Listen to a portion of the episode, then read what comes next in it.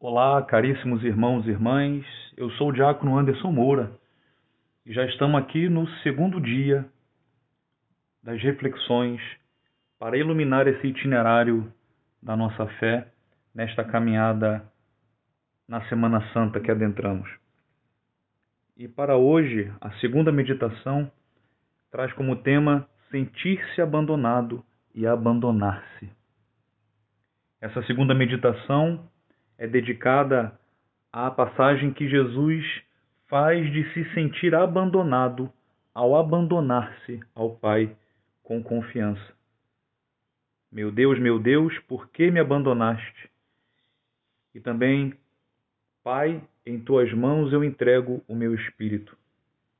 Essas frases marcam os extremos de um caminho angustiante feito por Jesus, que, embora se sentindo psicologicamente sozinho e abandonado pelo Pai, também pelos seus, por aqueles que o seguia, sabe que nunca está sozinho. E ajudado pela oração dos salmos, porque essas frases são retiradas dos próprios salmos, das orações judaicas, né?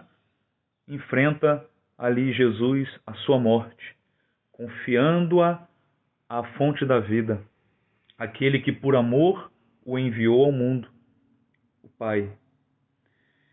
Jesus vive um drama objetivo e ao mesmo tempo subjetivo, que não dá desconto à sua plena humanidade assumida para a redenção.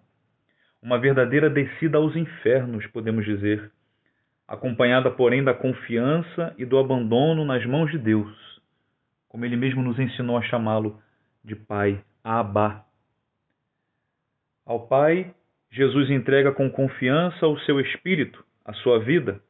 Até mesmo os discípulos sabem que vivem e morrem cientes de estarem sempre nas mãos do Pai, aquele que é o único confiável.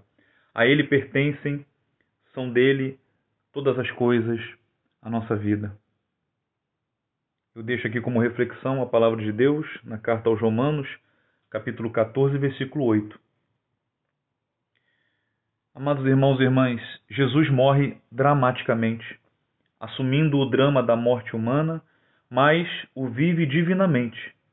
Não morre como herói, mas morre como fiel. E aqui também vale lembrar Santo Estevão, diácono, o primeiro mártir cristão, que faz precisamente também essa profissão de fé, esse testemunho com o próprio sangue, que faz repetir, ressoar novamente essa atitude de dar a vida, essa atitude de Jesus. Nós vos adoramos, ó Cristo, e vos bendizemos, porque pela vossa santa cruz remistes o mundo. Deus abençoe a tua vida, a tua família, em nome do Pai, e do Filho, e do Espírito Santo. Amém.